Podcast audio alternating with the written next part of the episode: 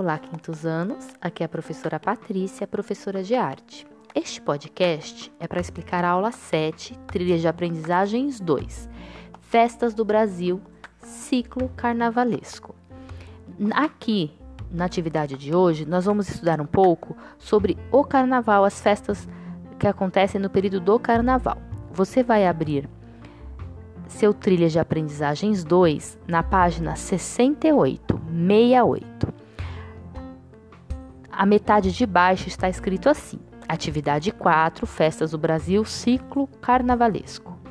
São os maiores festejos do Brasil os bailes de carnaval, os desfiles de escola de samba, os blocos de rua, os trios elétricos, o frevo e o maracatu, entre tantas outras manifestações.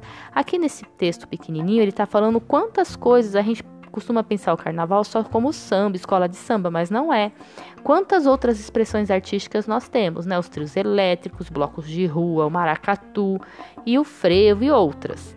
Aqui embaixo, no finalzinho da página 68 e no início da página 69 e 69, você vai ver algumas imagens de várias manifestações artísticas que acontecem no carnaval. Nós não vamos falar de todas porque não dá tempo.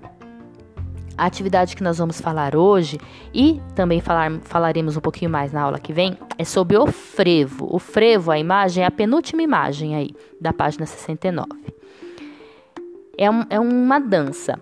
Então, para vocês entenderem melhor, um pouquinho melhor o que é o frevo, eu estou enviando um vídeo, um vídeo curtinho que, tá, que é Você Sabia? Curiosidades sobre o frevo. Ele vai falar um pouquinho sobre o frevo e, além disso, eu estou enviando um anexo que se chama frevo. Nesse anexo, ele vai contar um pouquinho da história do frevo, que é uma dança folclórica, que é a tradição brasileira, que é muito importante, é mais conhecida na região Nordeste, é, o principal o estado, o principal lugar que acontece é em Pernambuco, mas acontece no Brasil inteiro. Em Pernambuco é muito forte e aí vai falar as características do frevo: a presença da música e da dança, a música tocada por instrumentos de sopro, ritmo acelerado, movimentos acrobáticos. É, a gente vai falar um pouquinho melhor, a aula que vem vocês vão ver um pouquinho da dança, como essas danças eles é, no frevo eles pulam, eles fazem parece acrobacias mesmo, porque tem uma, uma relação muito forte com a capoeira, né? Então, os elementos da capoeira, os, figurin os figurinos, as roupas coloridas e a sombria, que é um guarda-chuva pequenininho. Além disso, vai falar sobre os tipos de frevo. Esses tipos de frevo são os tipos do, dos ritmos tocados, tá? Quando acontece aí o carnaval e é tocado e se sai na rua os blocos de frevo, tem três ritmos do frevo. Então, o primeiro é o frevo de rua. Então, o frevo de rua não tem, não tem letra, não é cantado. Ele é só com instrumentos musicais tocando e as pessoas dançam o frevo canção.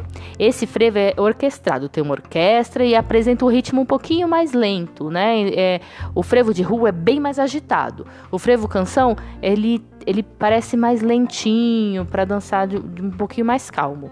E o frevo de bloco. O frevo de bloco é cantado. Parece marchinha de carnaval, essas que a gente ouve na época do carnaval.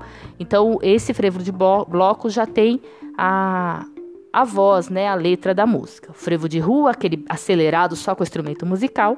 Frevo canção, que é um, um pouquinho, é uma orquestra, é um pouquinho mais, mais cadenciado, é um pouquinho mais lento. E o frevo de bloco, que tem, que tem a letra da música que é cantada. Eu estou pedindo para você, vocês o quê?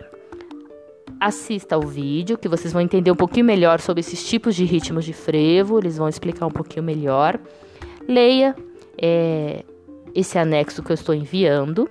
E aí você vai responder a seguinte questão para Pro: Qual as diferenças entre os três ritmos do frevo? Frevo de rua, frevo canção e frevo de bloco.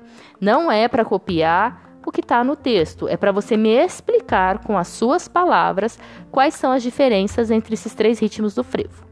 Eu aguardo as respostas de vocês. Qualquer dúvida, eu estou à disposição. Um beijo bem grande e até a próxima.